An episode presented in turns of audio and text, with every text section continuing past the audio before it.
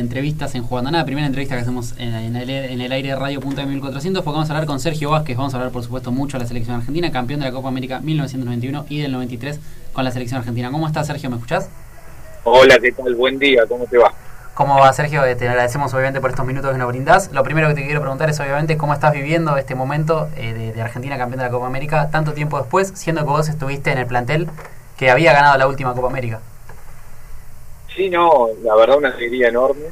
Eh, creo que algunos, no, no, no sé si todos, los, ex jugadores que ganamos las dos Copa América eh, queríamos que ganen desde que terminó la Copa América del 93 a la próxima Copa América ya queríamos que ganen y, y la verdad que es una alegría enorme tener la, la posibilidad de ver a otros pibes que sabes que el día de mañana la familia, los hijos, los nietos van a estar re contentos porque van a perdurar en la historia.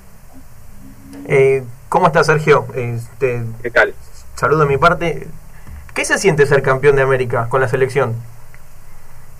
Creo que es el sueño de todo chico cuando arranca a jugar al fútbol.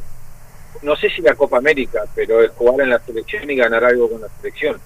A mí se me dio, tuvimos cuatro años espectaculares, lamentablemente no lo pudimos coronar en el Mundial, pero durante los cuatro años que estuve ininterrumpidamente con el Coco, ganamos la Copa que ahora se quiere volver a jugar, es la Copa de Artemio Franchi, se llamaba en ese momento, entonces entre el campeón de Europa y el campeón de América, las dos Copa América, la Copa Confederaciones, que antes se llamaba Copa Raifat, después la Copa Kirin en Japón también, entonces tuvimos la suerte de ganar varias copas y eso no te lo quita nadie. Eh, por más que después sigan saliendo campeón y haya, y ojalá de acá hasta que uno tenga la posibilidad de, verlo, que salgan campeones todos los años, pero a vos nadie te va a quitar lo que ganas. Eh, ¿Y crees que el grupo es algo fundamental para lograr esta clase de títulos? Siempre el grupo es fundamental no es solamente para lograr títulos, es para complementar algo que el cuerpo técnico y el presidente de la AFA quieren explanchar dentro del campo de juego, desde el aspecto de, de cuidados personales, el aspecto de compañerismo, todo tiene que ver con el grupo. El grupo es el que manda, es el que decide y es el que muchas veces se pone límites a la hora de jugar. Sergio, ¿qué tal? ¿Cómo estás? Francisco Galo te habla. Eh, te, quería, te quería preguntar, eh, bueno, vos fuiste un gran defensor. Para vos, ¿quién fue uno de los puntos más altos en esta selección que, salió campeón? Para mí los puntos más altos fueron eh, fue el equipo. El equipo en los momentos más difíciles, porque cuando brilló Messi no brillaron otros, y cuando Messi no brilló, brillaron los demás, y cuando después brilló eh, en otro partido brilló Guido Rodríguez o, el Cuti Romero. Eh, fue el equipo en general, ¿no? brillaron en los momentos justos que tenían que brillar. Y en la defensa no, no, no, no destacás ninguno. A ver, obviamente yo creo que el Cuti Romero eh, para algunos fue una revelación como para otros no, pero pareciera, parecería ser el, uno de los mejores hoy en la actualidad, ¿no? No, no, yo lo vengo diciendo hace rato y en los programas de televisión también el Cuti Romero es la mejor aparición de los últimos cinco años. Y creo que tenemos, y Otamendi en la final jugó un partido que él siempre quiso jugar, y Montiel también la rompió, Acuña también la rompió.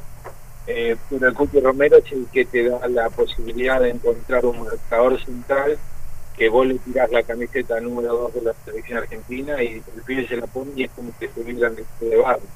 Entonces, ese tipo de jugadores son los que necesitamos, esa personalidad que ante cualquier inconveniente sabes que lo vas a sobrellevar. Eh, Sergio, hace unos minutos hablaste de la Copa Artemio Franchi, que, te tocó jugarla y ganarla también. Eh, se está hablando de que se volvería a jugar, sobre todo que tendría el condimento especial de que se jugaría con Italia, eh, se le pondría el nombre por supuesto de Diego. Eh, ¿Cómo ves esto?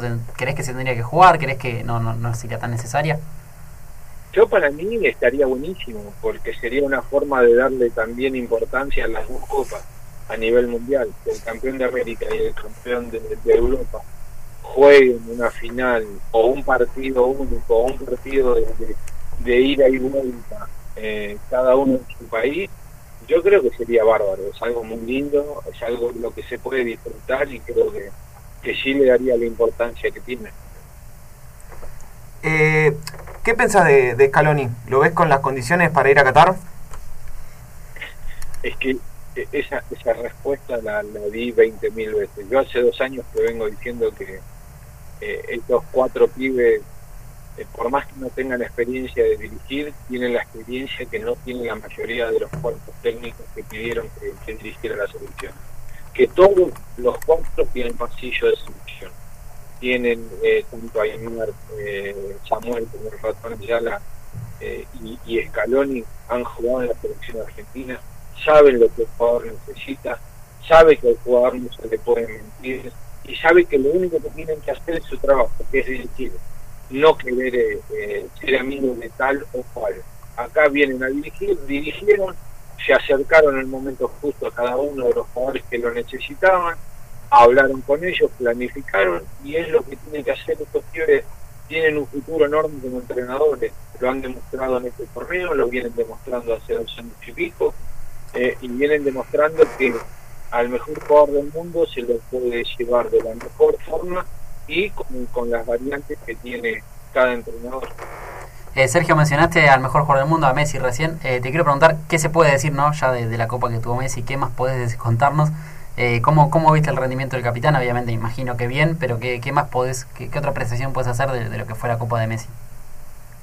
Yo lo que vi que eh, de él es que ha madurado mucho y una persona que madura y, la sapiencia que te da la, la, la madurez, volcarla al campo de juego es muy importante y él lo hizo en los momentos justos, no solamente queriendo convertir goles, sino manejando el equipo de, mitad de cancha para adelante y de mitad de cancha para atrás, ordenando.